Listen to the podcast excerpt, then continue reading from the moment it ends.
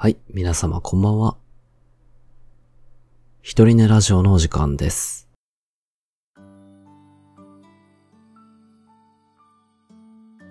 このラジオは、私ユッキンが、一人寝の寂しさを紛らわすために、一人寝の皆様へ向けて一人語りを行う、一人ぼっちのおやすみラジオです。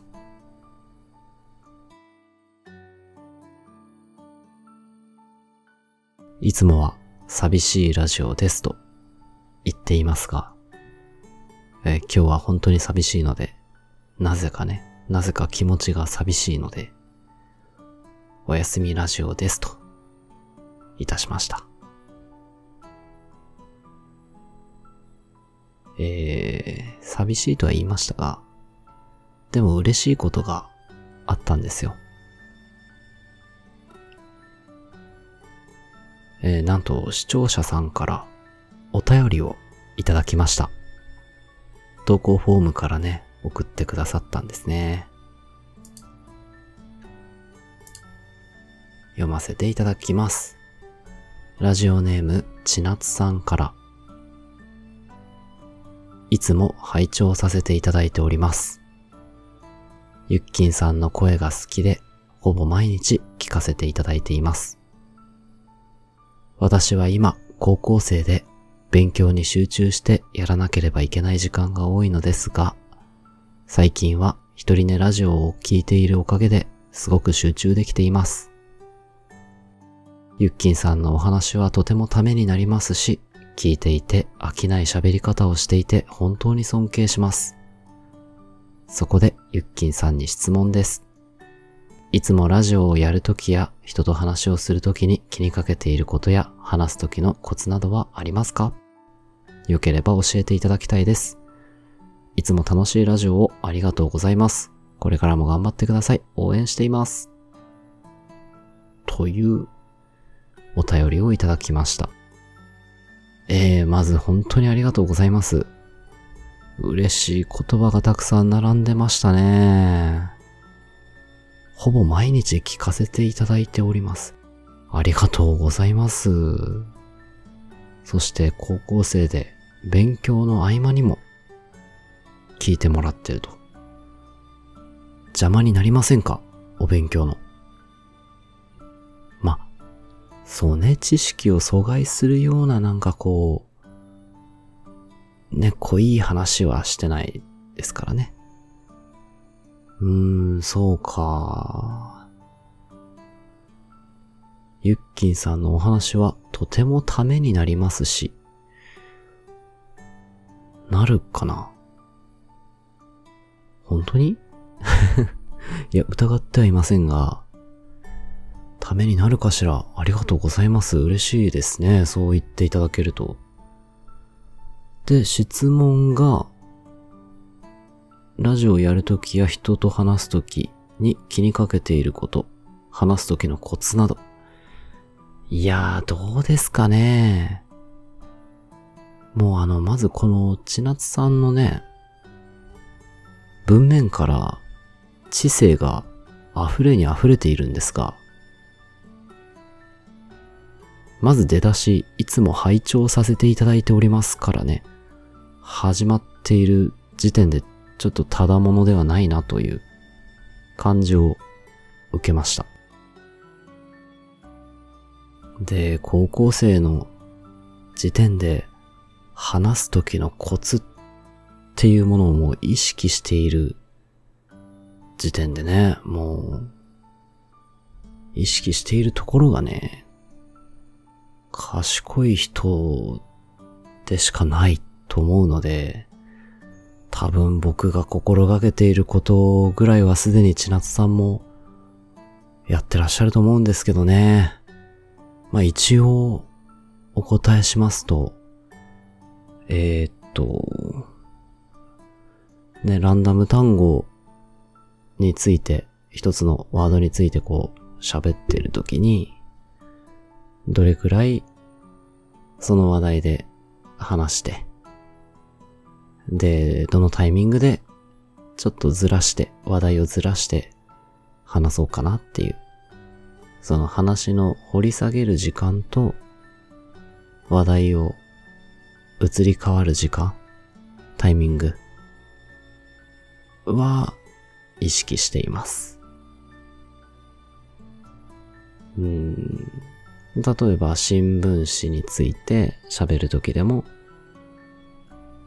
最初は新聞最近読んでるっけななんか見たかなって話をしたとして、ある程度話して、ちょっとこれ、これ以上なんか出てくるかなって思いながら、無理だったら新聞紙ってそういえば逆から読んでも同じ言葉だよねっていう話題転換してしまうしね。そういうのは考えてますかね。なかなかうまくできないんですけど、うん、ずっと考えてはいますね。昔ね、あの、日本列島ダーツの旅っていう番組で、スペシャルでね、明石家さんまさんと、所ジョージさんが一緒にダーツの旅行って、で、その時の地元のおじいさんとおしゃべりしている VTR をスタジオで見て、またお話ししてってトークしてっていう。それを見てた時に、ジョージさんが、所さんが、ジョージさんって、えー、っと、所さんがね、さんまさんに対して、この人ね、もうそこ掘っても何もないよっていうところを、おじいさんといつまでもね、掘っていくんだよ。って言ってたんですよ。話の話題を掘り下げていくっていう意味でね、言ってたんだけど、もうそこを掘っても何も出ないよって、言うのに、掘って掘って言ったら、石油が出たね。って言って人笑い、取ってたんですよね。まあ、おじいさんの方から面白いリアクションがポンと飛び出てきた場面だったんですけど。だからお笑い芸人さんとかは、そのテレビ番組とかでね、話を面白くしていく人たちは、常にそういうことを意識してんだなーって。どれぐらい掘り下げるか。どれぐらい掘り下げずに次へ行くか、みたいなね、ことですね。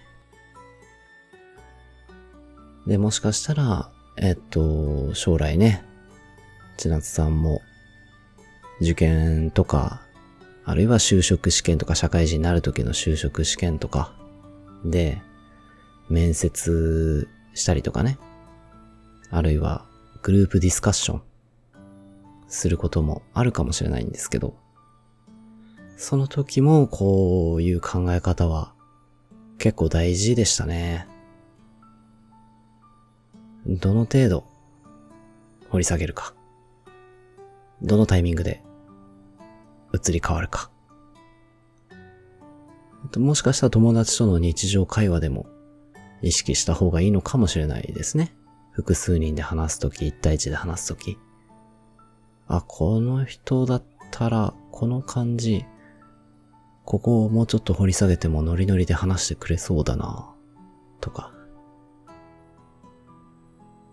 あ、ちょっと、もう話題尽きてきたから次行こうか。次の質問放り投げてみようか。とかそんな感じですかね。はい。まあ、なかなかうまくはできないんですが、一応気にかけていることではありますね。さあ、千夏さん、メッセージありがとうございました。今後ともどうぞよろしくお願いします。さあ、そんな話をすると、この後の、これからの、ランダム単語に従った私の毒にも薬にもならないつらつらとしたお話が、ちょっとハードルが高くなったような気がしますが、まあ、なるべく気にせずにね、いつも通り他愛のない話を喋っていきましょう。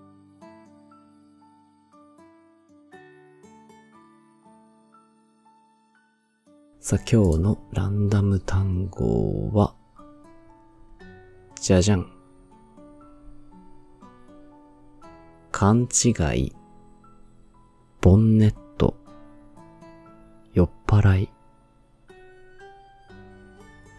勘違い、ボンネット、酔っ払い。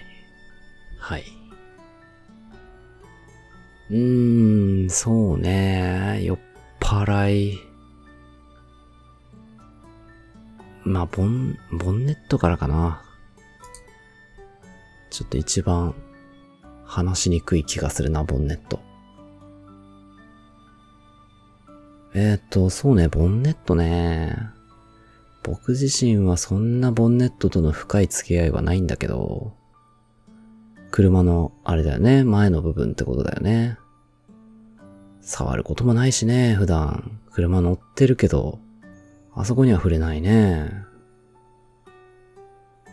うーん。昔のテレビ番組なんですけど、水曜どうでしょうっていう、まあおじさんたちがみんな大好きなテレビ番組があったんですよね。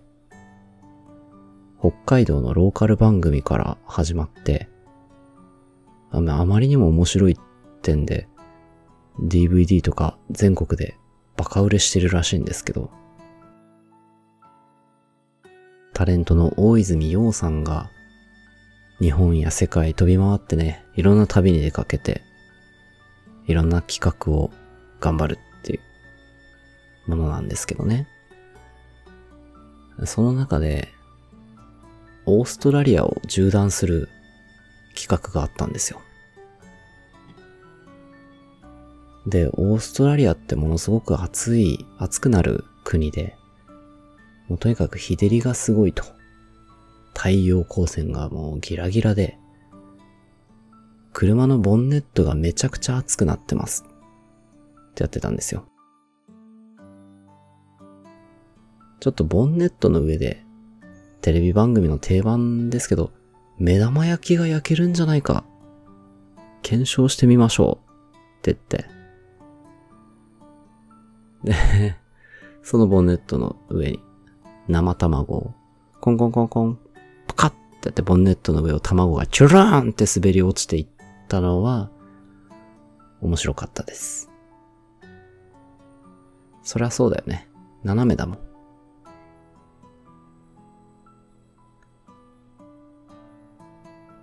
で、その後やり直して、確かね、できたんですよ。時間はかかったような気が、覚えがあるけど、目玉焼き作れてましたね。それぐらい熱くなるっていうことなんですね。ボンネット。だってもうオーストラリア気温40度超えとかザラにあるって言いますもんね。40度超えはね、ちょっとね、想像できないね。どれぐらい暑いのか。ただ、昔オーストラリアに在住だった、その留学経験のある友人に聞いたところによると、オーストラリア確かに暑いけど、湿度は高くないと。日本と違って湿気がないジメジメしてないから、まあ、カラッとしてて過ごしやすいよって言ってました。で、めちゃくちゃ暑くて乾燥してるから、汗をかいてもすぐ蒸発して、体サラサラのまんまだよって。まあその分水分がないと大変なんでしょうけど。でも確かにね、日本の夏のあのジメジメした感じがないっていうのは、いいかもね。不快指数ってあるじゃん。あるじゃんって普通にタメ口になっちゃったけど。あるじゃないですか。不快指数ってあれびっくりしたんだけど、湿度関係あるんですね。どれだけ人間が、その空気を不快に感じるかっていう指標湿度と温度で出てくる数値だったと思う。やっぱジメジメって不快なんだって思ったよね。うん、そんな感じでしたかね。ボンネットの上で目玉焼き。あんまりやってみたいとは思わないけどね。ボンネットを、まあ、綺麗に掃除してからやるとしてもね。でも確かにあそこ暑くなるよね。黒い車に乗ってた時はね、まあ余計にそうでしたね。めちゃくちゃ暑くなってたもんね。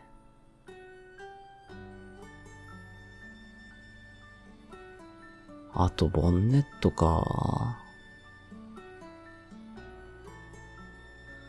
あそういえば、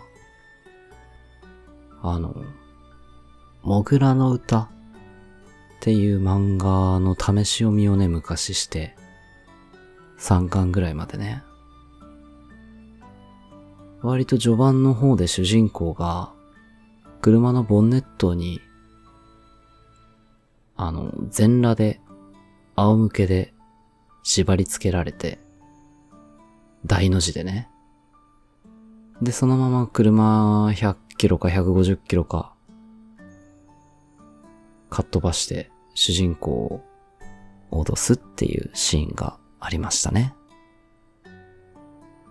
あのヤクザさんとかが出てくる。まあ、でもコミカルに描かれてるんですよ。コミカルな漫画。青年誌だと思うけど。まあ、怖いよなそんなことされたら。車のボンネット、だって車に乗ってても150キロとか出せないし、もちろん。100キロでも多少怖いもんね。なんとなく恐怖心あるからな外むき出しでまあ、ましてや、身動き取れない、縛られて、服着てなくて、大の字で。でしょ？もうとんでもない恐怖だと思いますよ。服着てないっていうだけで結構無防備で恐怖心感じるもんね。風呂場とかだったらあれだけど。ね、全裸で外出れないでしょ？いやまあ法律的にも、まあ人目を気にする点でも、いろんな点で出られないんだけど、全裸では。その安全面を考慮しても、あ、怖ってなると思うわ。裸足で、ね、自分を守るものが何もないっていう状態だってすっぱだかで寝られないもんね。あの、すっぱだかで、で、布団も羽織らずに、寝られる人います？部屋の中とかで。できたらもう敷布団の上とかでもなくて、床に大の字で、昼寝できる人がいたら、結構強胆な性格かも。俺はちょっとできないな布団かぶりたくなるね、すぐね。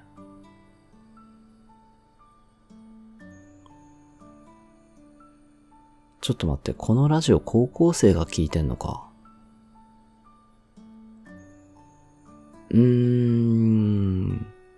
それはだいぶ想定してなかったな。大丈夫かな？大丈夫な話だったかな、今まで。まあ、いっか。ね。あの、不適切な表現がございましたら、誠に申し訳ございません。聞き流すか、飛ばしてください。っていうことでね、えー、服を着るのは大事というお話ですね。はい。皆さんも、外に出るときには、ぜひ服を着ましょう。さあ続いて、えー、酔っ払いかな。酔っ払いね。子供の頃嫌いでしたね、酔っ払い。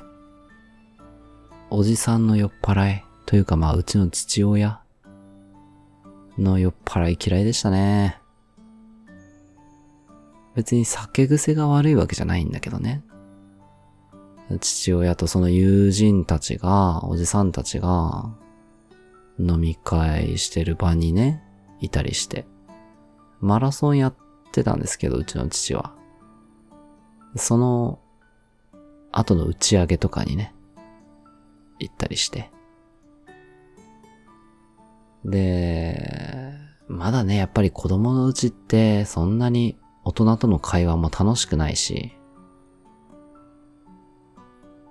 なんかおじさんたち声でかいし、笑い声、笑い声すごかったよね。子供の時聞いたおじさんの酔っ払いの笑い声。ものすごくでかくなかった。やたらとこう、虚空にこだまするというか、耳をつんざくなんか、うわははっはっはっはは、みたいな笑い方をするおじさんいませんでした？あれ苦手でした。でも多分僕がそうなってるでしょうね。今飲み会を開いたとしたら。大人になってからね、父親とお酒飲み交わして、ね、ほろ酔いになって、おしゃべりするのはめちゃくちゃ楽しかったから。まあ僕も順調にね、声高に笑い声響かせるおじさんになっていってるんだと思います。まあ実際ね、酔っ払ったことも何回かありますしね。でもやっぱり学生の時ですかね、一番ひどかったのは。その飲み始めの頃。自分の加減がよくわかってない頃とかね。楽しさに任せて勢いで飲んじゃう頃とか。がやっぱり酔っ払いとしては最高潮でしたね。楽しい飲み会の思い出もね、多々ありますがね。僕が一番酔っ払った時は、えっと、どの時かな？うーん、田んぼにダイブしたこともありますね。あの、普通になんかまっすぐ歩けなくて、横倒しに、バターン、バチャーンって言ったことはありますね。それがね、まあ、あの、水の入ってない、あの、収穫後のお米取った後の乾いた田んぼだったから、まだ良かったですけどね。でもその時一人だったから、笑ってくれる人がいないっていうのがね、なんか虚しいただの酔っ払いでしたね。ああ、カラオケで歌って飲んで遊んでた時はダメでしたね。カラオケはね、あれダメよ。カラオケでお酒出してるの。ちょっとカラオケ店の方お酒出さんどき。あ、でも違うか。あれはあの時はカラオケで飲んでたんじゃなくて、飲んだ後カラオケに行っただけだったかな。あの、何がダメって部屋がわからなくなるんですよ。カラオケで酔っ払ってるとね。全部似た部屋だから。普通間違って入って、で、なんか知らないけど、その部屋の人がめちゃくちゃノリ良くて、多分同じ大学生だったんでしょうね。なんか男子連中に引き込まれて歌、歌っていきました。一緒に。デュエットして。はい。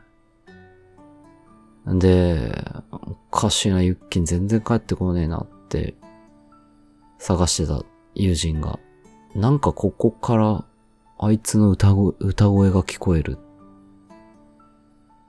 て言って、あの、引き戻してくれましたけどね。ああ、楽しかったね。確か楽しかった。まあ酔っ払いだね。うん、酔っ払いですね。でも僕はまだね、そんなに酔っ払い方はね、面白くない方だと思いますよ。なんか喋り方とかは、ほとんど変わらないらしい。ちょっと早口になって、なんだったらいつもよりもハキハキテキパキ喋っていると。喋る内容も、なんか、尻滅裂じゃないよって言われます。まあそういうことらしい。らしいというのは、あの、記憶がないからね。すっごいハキハキテキパキ、あの、とうとうと、例えばジブリ映画、もののけ姫についてとか、語ってるらしいんですが、残念ながら記憶はないという。記憶が飛びやすい酔っ払いですね。うん。でも酔っ払ったら、あの、嫌な絡み方するとかね。そういうことがあんまりない、多分ないんですけど、それはまあ良かったかなと。できればね、楽しいだけの酔っ払いでありたいですね。見てて楽しい。絡んで楽しい。うん。健全な酔っ払い。目指して、ね、これからお酒を飲む方もね、ぜひ、楽しい健全な酔っ払いを目指しましょう。そうそうそう、高校生とか聞いてるって知っちゃったらね。そっか。いや別に話す内容に影響はないけど、ちょっと気が引けるね。酔っ払いの話とかね。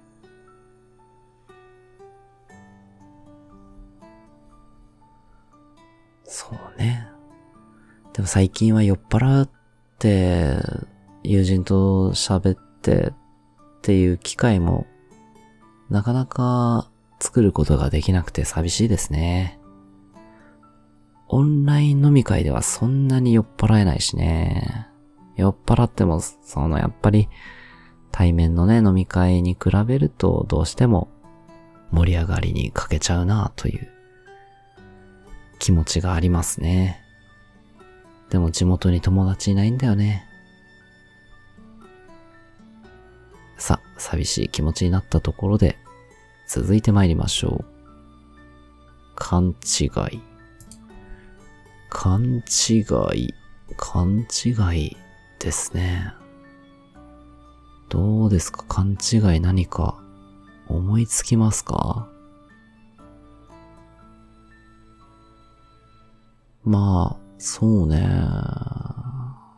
勘違いね。高校生の時に、ああ、恥ずかしかったのはあれですね。一線を隠すという言葉。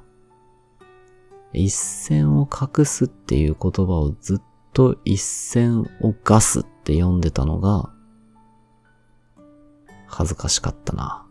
高校生の時に国語の先生に指摘されて恥ずかしかった。ガスって何ですかっていう。一線をガス。え、でもか、そっちの方が語呂いいじゃんね。隠すより。画量転生も画流転生って間違えたことあるしね。進捗も新章って読んだりするしね。漢字の勘違いはね、あるね。うん。恥ずかしいやつね。ああ、そうそう。最近の勘違いで言えば、あの、東横キッズ。ね、あんまりこう良くない感じで流行ってますが、東横キッズって最初聞いた時ね、東横インに泊まってる子供たちのことだと思いましたね。家がなくてというか家出して、ビジネスホテル東横インに泊まってる。なかなかいい暮らししてるんだなって思いましたね。違うのね、あれはね。あれ、なん、なんなんですか？東横ってどこ？東横の東ってなんだっけ？なんかこの間見て、あ、違うんだって思ったんだけど。なんだっけ？東横の東って何？東方シネマズ？あ、映画館。新宿歌舞伎町東方シネマズ横の通路。ああ、そうなんだ。映画館を中心とした高層ビル。なるほどね。だからほんと路上なんだね。寒いね。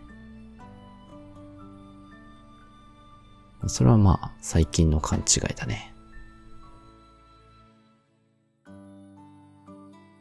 で、僕じゃなくて、友人の勘違いで面白かったのは、社会人になってね、同じ部屋でこうなんか、ぐだぐだ過ごしてて。で、なんかね、あの、歌を歌う時間があったんですよ。確かどっかで流れてきたのかな？テレビで流れてたのかな？ポルノグラフィティのアゲハチョウ。ご存知でしょうか？知らない人もいるよね、多分ね。有名だけど。ひらりひらりと舞い遊びようにっていう始まりのあれね。あの中で歌詞がね、ちょっと友達が勘違いしてるところがあったと。え、っと、アゲハチョ。調べてみよう。どこだったかな？ぁ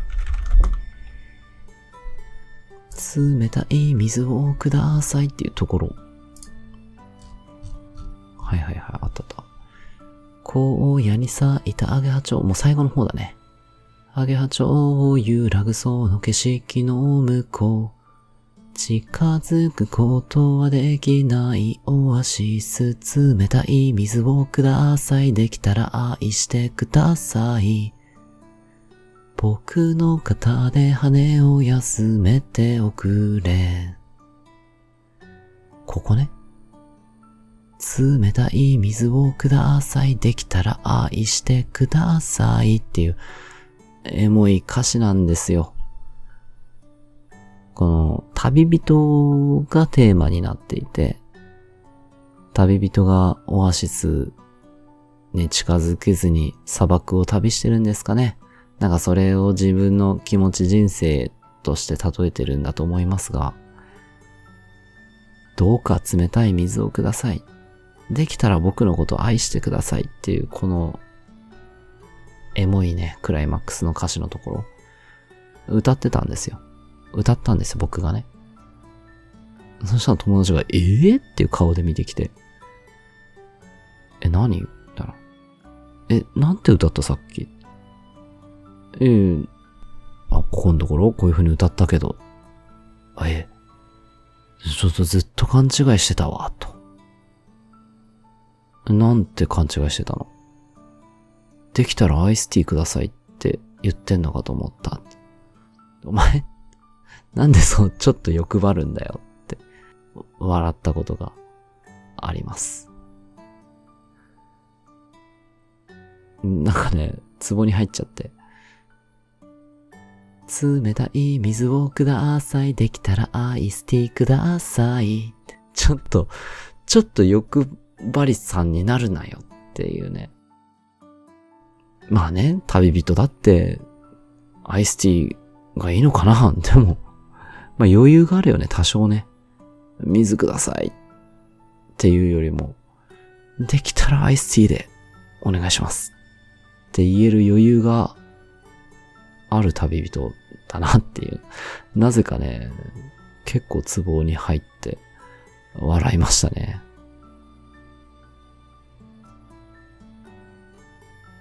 あと、ポルノグラフィティの歌で、高校生の時にもなんか友達が勘違いしてたって言ってた歌詞があったんだよね。愛が呼ぶ方へだったよね、確かね。なんだったかな僕を知っているだろうかなん、どこだっけ？いつもそばにいるのだけど。ちょっと歌詞、歌詞、歌詞、思い出せない。えー、愛が呼ぶ方でも、今ちょっと歌っただけでもめっちゃいい歌だな、やっぱり。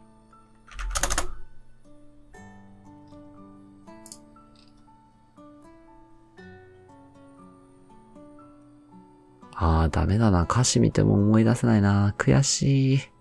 なんか面白い歌い間違いだったと思うんだけどね。うーん。うん、忘れた。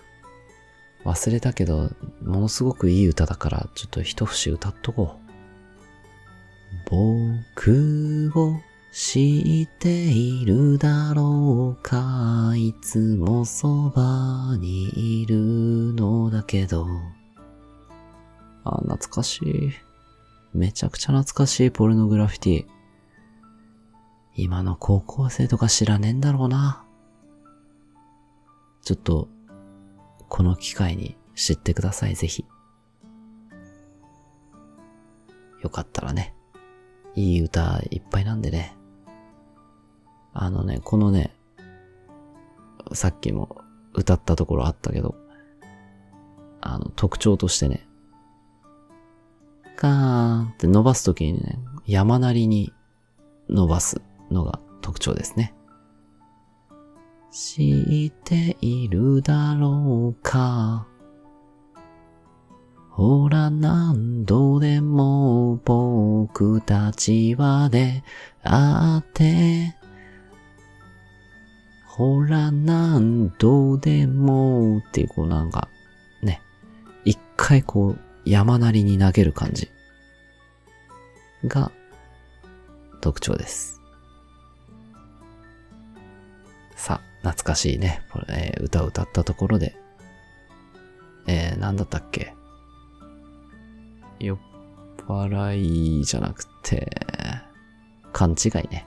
はい。最後全然勘違い関係ないけど。楽しい勘違いがね、いいですね。面白い勘違いっていうのは好きです。ということで、えー、今日は、ボンネット、酔っ払い、勘違いの3つでした。タイトルとしては、え、ボンネットを酔っ払いと勘違いだね。まあ、やばいけどね。ボンネットを見て、酔っ払いと勘違いしたら、それはもう、あんた自身が酔っ払いですけど。はい、そんな感じのタイトルになると思います。さあ皆さんよろしければ、これを聞いてね、皆さんも投稿フォームの方からお便りくださったら嬉しいです。あなたとボンネットの関係性、あるいはあなたの酔っ払いの思い出、あるいは勘違いしていたこと、などなどね、何でもいいので、どしどしお寄せください。僕に対する質問ももしあればね、送ってきてください。さあ、本日もここまで聞いてくださり、ありがとうございました。おやすみなさい。